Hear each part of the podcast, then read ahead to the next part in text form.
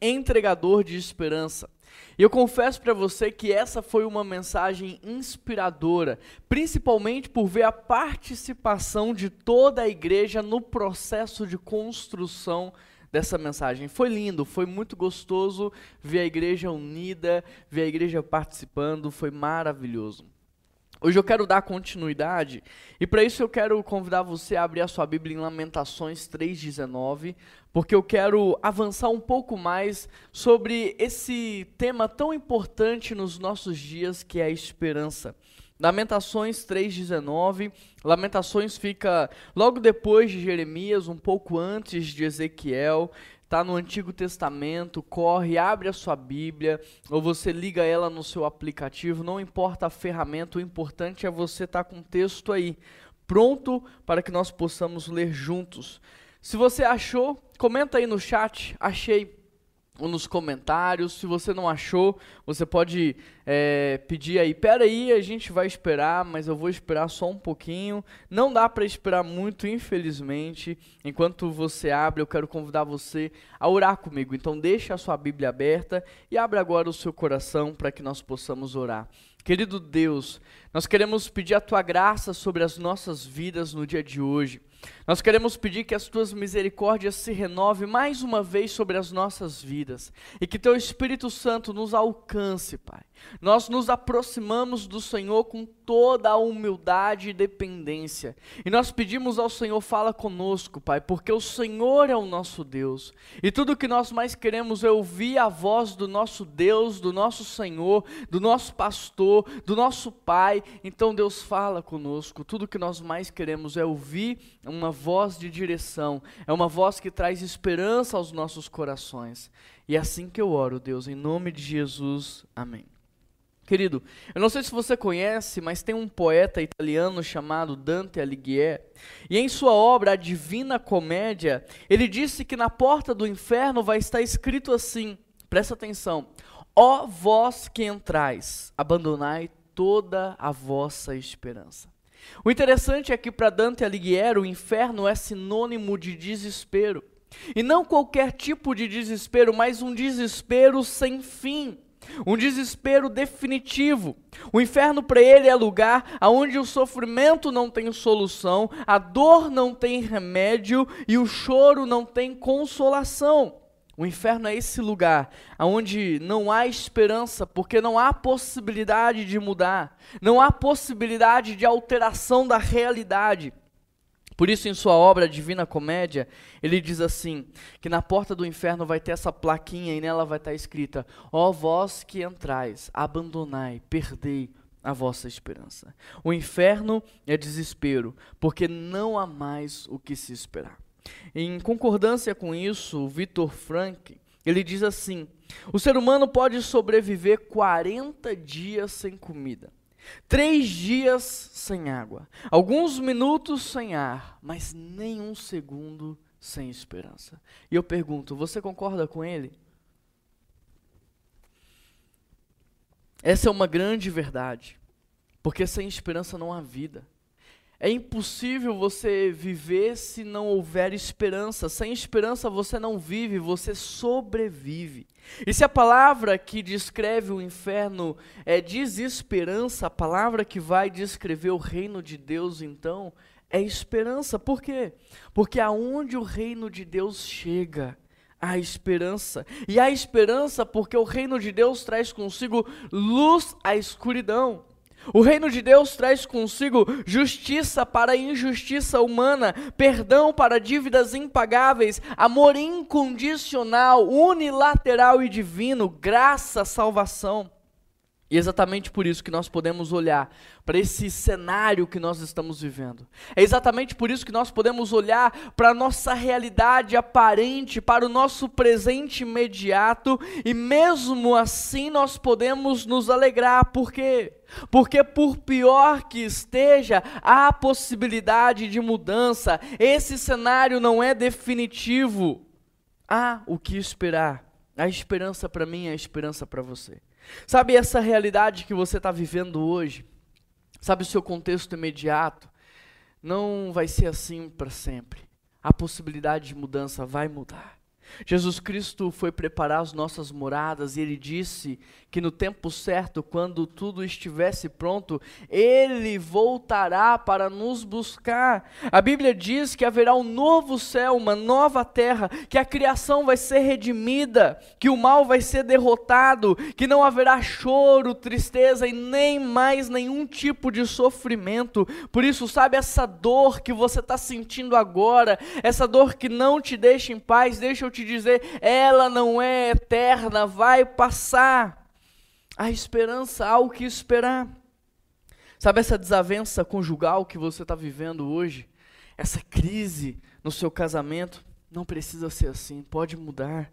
Sabe essa crise financeira que você está enfrentando, essa dificuldade, querido, isso vai passar. Não vai ser assim para sempre, não. Nós vivemos fases aqui na terra e essa fase logo vai passar.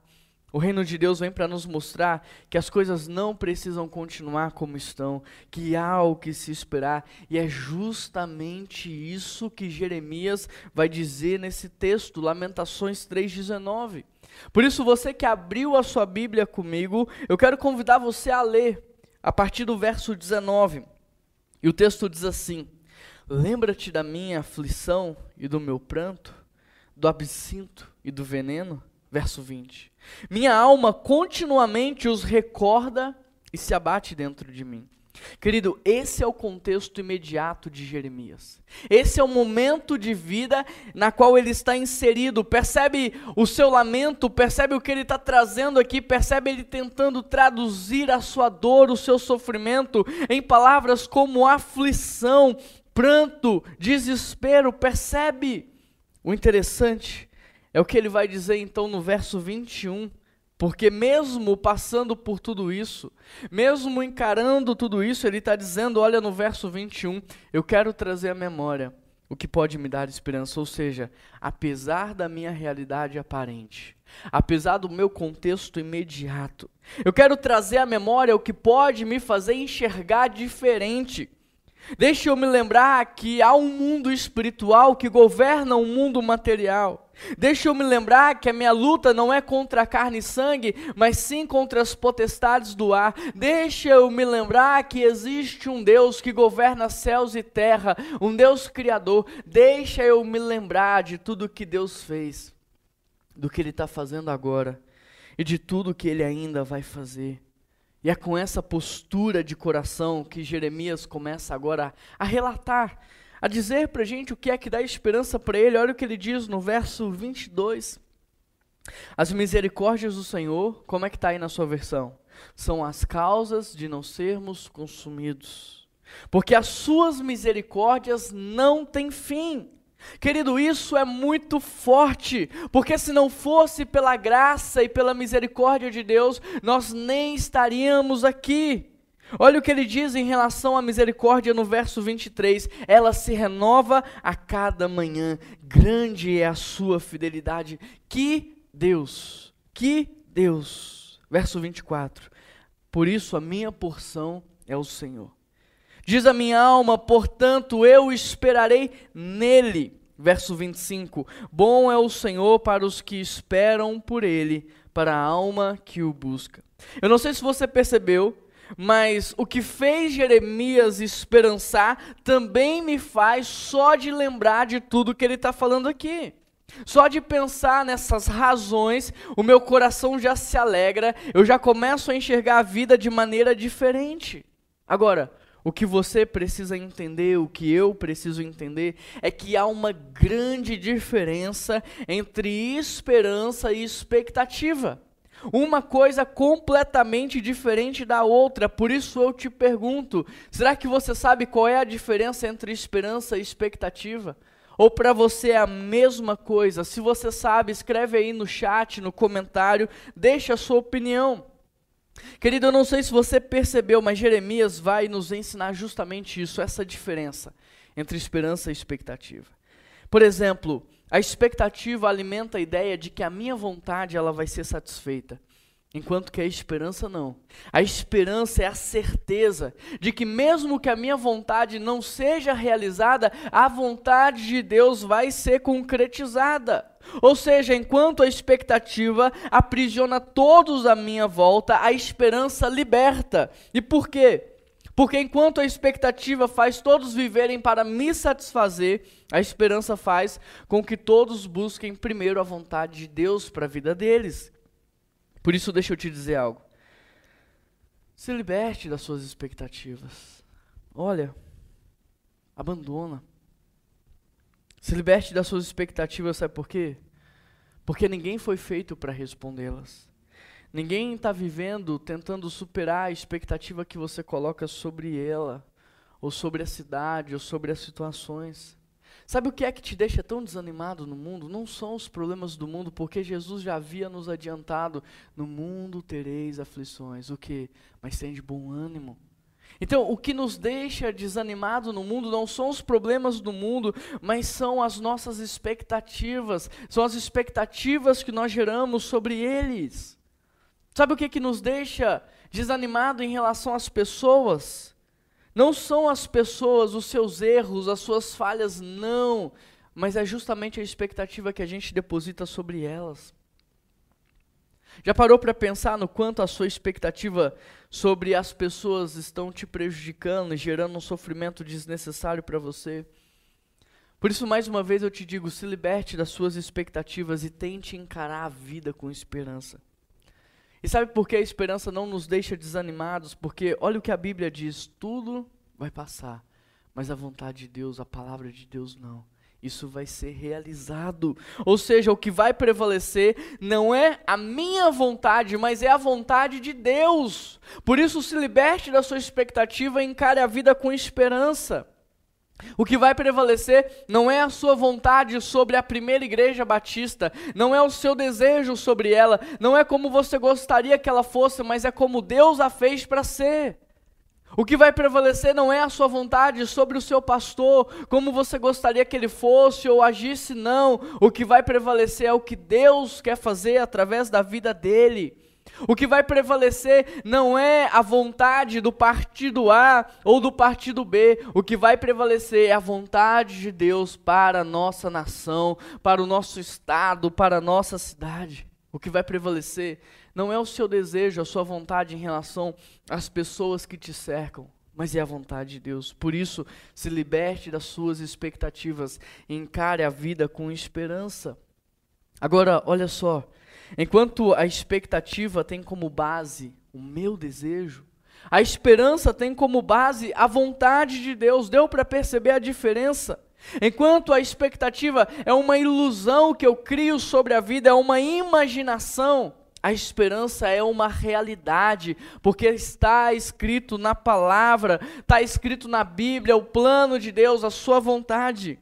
Enquanto a expectativa ela é um presente ausente, a esperança é um ausente presente. Porque, embora tudo esteja desmoronando ao meu redor, Deus permanece no controle e os seus planos não podem ser frustrados. E muito em breve nós estaremos juntos, todos juntos, fazendo o quê? Chorando? Não, celebrando, celebrando a vitória, celebrando a família, celebrando a eternidade, celebrando o paraíso. E é por isso que quem vive com expectativa vive frustrado. Mas quem tem esperança não. E isso acontece porque a base da expectativa é um desejo, é uma ilusão, é uma imaginação, é uma vontade incoerente, egoísta e irresponsável. Mas a base da esperança é a vontade de Deus, é a obra de Jesus Cristo, é o ministério do Espírito Santo. E é por isso que o autor de Hebreus vai dizer no capítulo 6: a esperança é a âncora da alma. Forte, né? Âncora da alma. Ou seja, no meio do desespero, no meio da tempestade, no meio do vendaval, no meio do furacão, o autor de Hebreus está dizendo: não entre em desespero. A sua alma tem uma âncora, e essa âncora ela se chama esperança, e ela foi lançada, sabe aonde? No trono de Deus, aonde Jesus Cristo está ao lado do Pai. Você consegue imaginar essa cena? O vento tentando te levar de um lado para o outro, consegue imaginar? As ondas tentando te derrubar, as tempestades te chacoalhando, mas em você há uma corrente, e essa corrente vai até o trono de Deus, e ali há uma âncora, E essa âncora se chama esperança. Você consegue imaginar essa cena? Então, não importa o tamanho da tempestade que você está passando, não entra em pânico. Não entra em desespero, não importa o tamanho dos gigantes, dos desafios, dos problemas, não entra em desespero, não tenha medo, porque você não está abandonado, você está ancorado no trono de Deus. E por maiores que as ondas sejam, e os ventos sejam fortes, e as tempestades elas sejam intensas na sua vida, nada vai te destruir, te consumir. Por quê? Porque você está ancorado no trono trono de Deus. Que Deus, que Deus. É isso que o autor de Hebreus diz no capítulo 6, verso 19. Temos esta esperança como âncora da alma, firme e segura, o qual adentra o interior por trás do véu, aonde Jesus, que nos precedeu, entrou no nosso lugar, tornando-se sumo sacerdote para sempre. Temos esta esperança como âncora da alma, firme e segura, a qual adentra o santuário por trás do véu. Que Deus! Não tenho o que dizer, que Deus! Por isso, eu não tenho desejo sobre o futuro.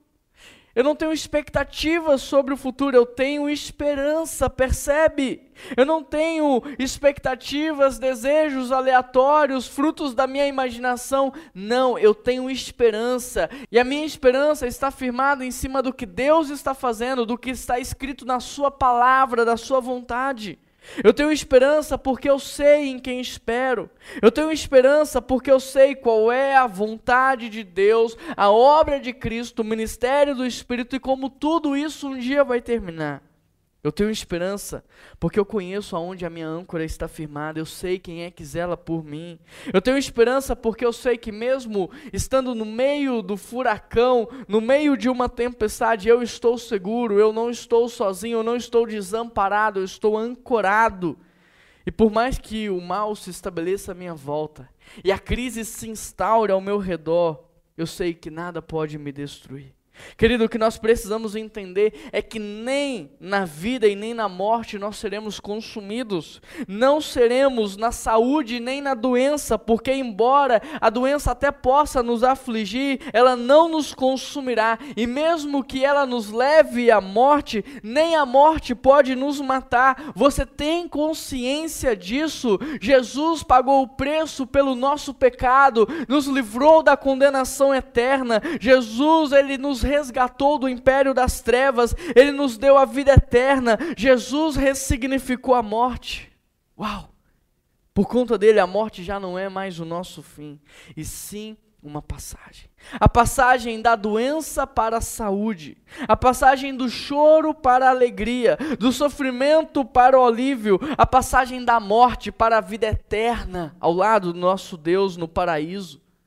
A diferença, portanto, da expectativa para a esperança é que enquanto a expectativa ela se baseia no meu desejo, na minha imaginação, a esperança ela se baseia e se encontra na vontade de Deus. E a Bíblia diz que a vontade de Deus é boa, perfeita e agradável. A Bíblia diz que tudo coopera para o bem daqueles que amam a Deus. A Bíblia diz que Deus tem planos de paz. Agora, Diante de tudo isso que nós conversamos aqui, eu te pergunto: você tem expectativa ou você tem esperança? O que que você carrega dentro de você? Qual é a sua relação com o futuro?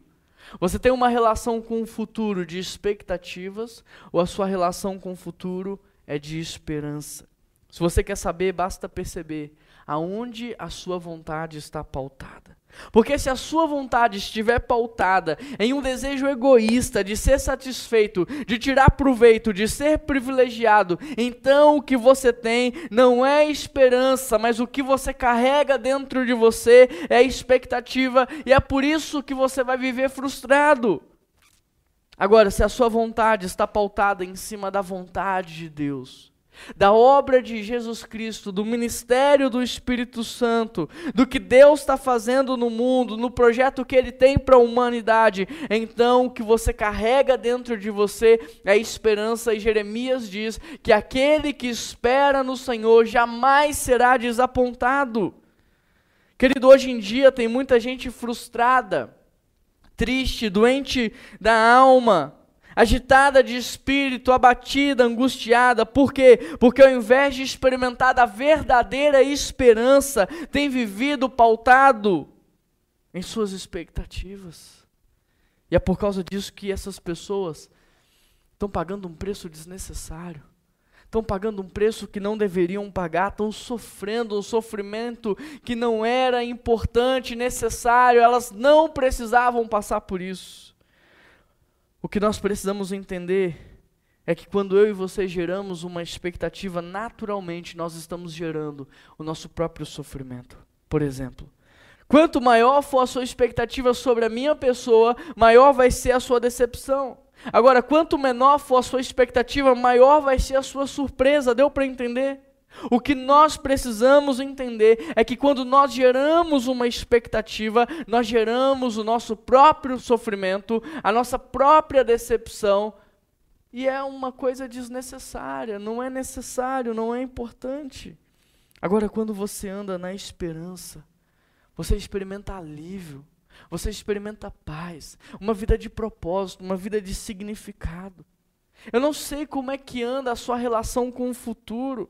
Se você tem expectativas sobre o futuro, se você tem expectativas sobre a sua família, sobre a sua carreira, sobre a cidade, sobre a política, eu não sei. Ou se você é uma pessoa que tem esperança.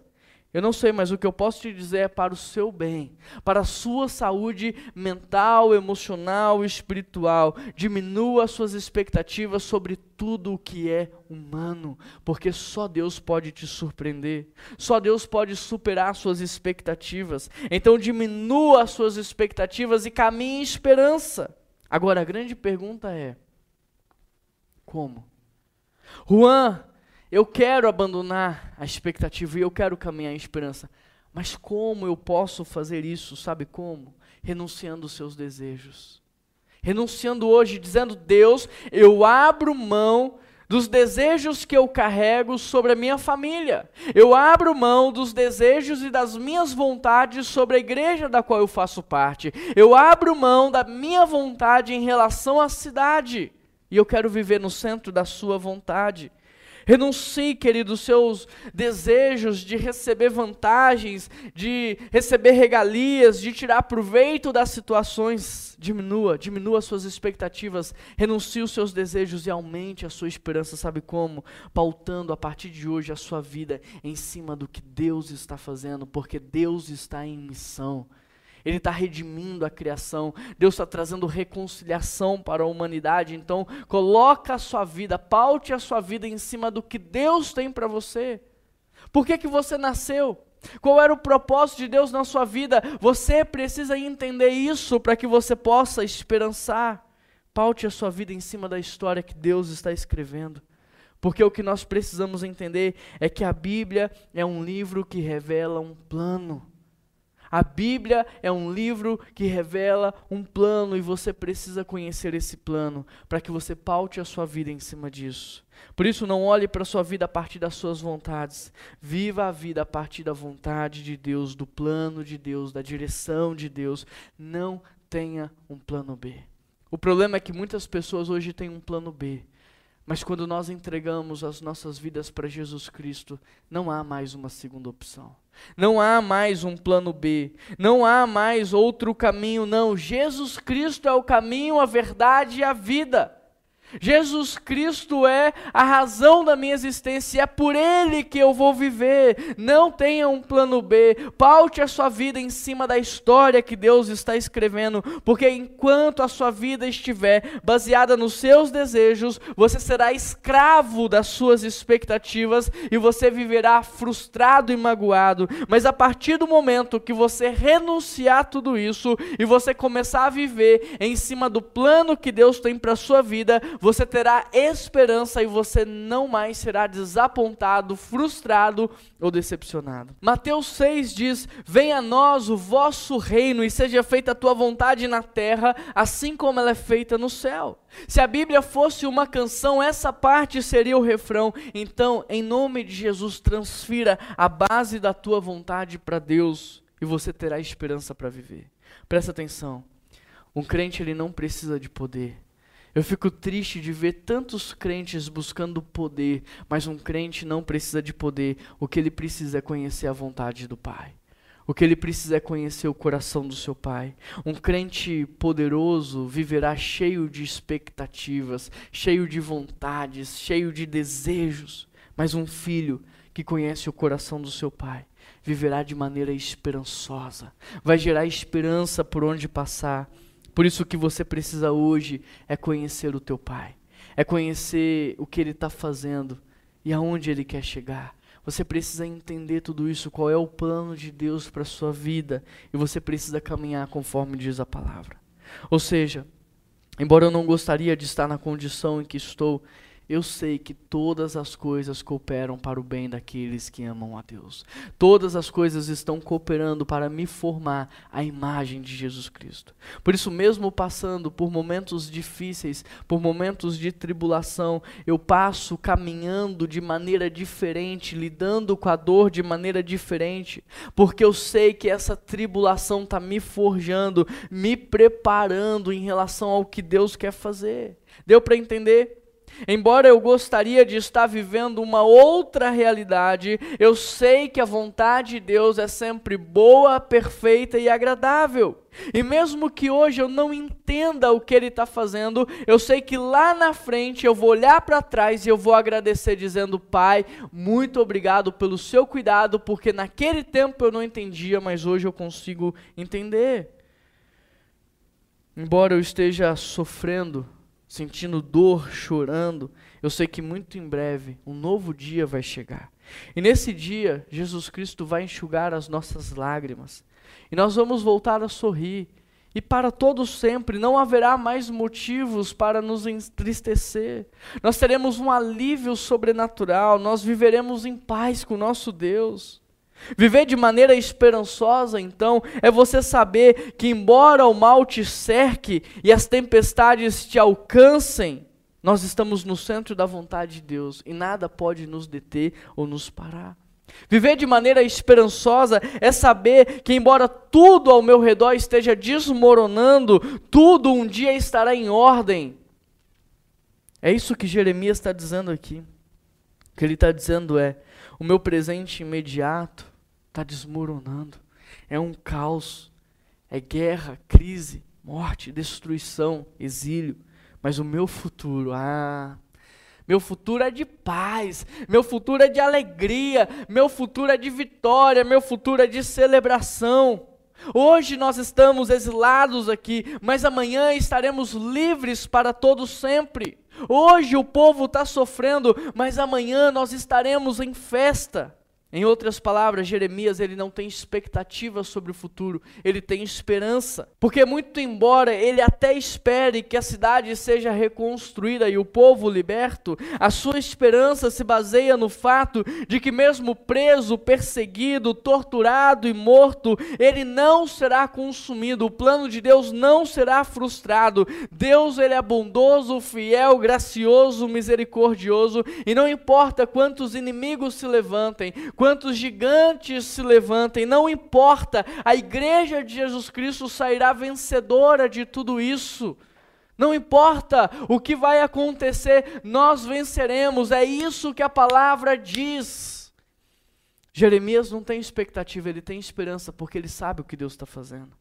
Querido, quando conhecemos a Deus, agimos por fé. E quando aprendemos a fazer isso, geramos no nosso meio, sabe o que? Uma cultura de esperança. Quando conhecemos a Deus, agimos por fé, e quando aprendemos a fazer isso, não geramos no nosso meio uma cultura de medo, mas uma cultura de esperança. E é para esse nível que Deus quer nos levar. É para esse nível que Deus quer levar a sua igreja. Quando conhecemos a Deus, agimos por fé e quando fazemos isso, geramos uma cultura de esperança. E isso só acontece porque agora, ao invés de você sugar tudo para dentro de si, tentando se salvar, você passa a ser um doador de vida. Por quê? Porque você já tem a consciência de que você é salvo. Então você pode esperançar. Haverá esperança porque agora você não mais se relaciona para ter, Você se relaciona para doar, para compartilhar, para agregar, para abençoar. Haverá esperança porque agora você baseia suas relações não na admiração e na expectativa, mas no respeito, no amor verdadeiro. Haverá esperança porque agora você não faz mais network a fim de conseguir o que você quer, mas você se relaciona para poder somar, para poder contribuir, para fazer a diferença. É por isso que haverá esperança. Quando conhecemos a Deus, nós caminhamos por fé e o fruto dessa fé é uma cultura de esperança. Haverá esperança porque quando as pessoas olharem para você, elas não verão alguém desesperado, alguém perdido na vida tentando se salvar, mas alguém que sabe quem é, que sabe o que Deus fez, que sabe a condição em que está, que sabe para onde está caminhando. Haverá esperança porque as pessoas vão ver Jesus Cristo na sua vida. Elas não verão alguém frustrado, decepcionado, mas alguém esperançoso que serve a um Deus vivo. Haverá esperança, porque as pessoas não ouvirão dos teus lábios palavras de murmuração, reclamação, não. Elas ouvirão de você testemunhos de superação. Porque a ovelha não é aquela que passa pelo vale reclamando do vale. A ovelha é aquela que passa pelo vale dizendo: Ainda que eu ande pelo vale da sombra da morte, eu sei que o Senhor está comigo e não me abandona.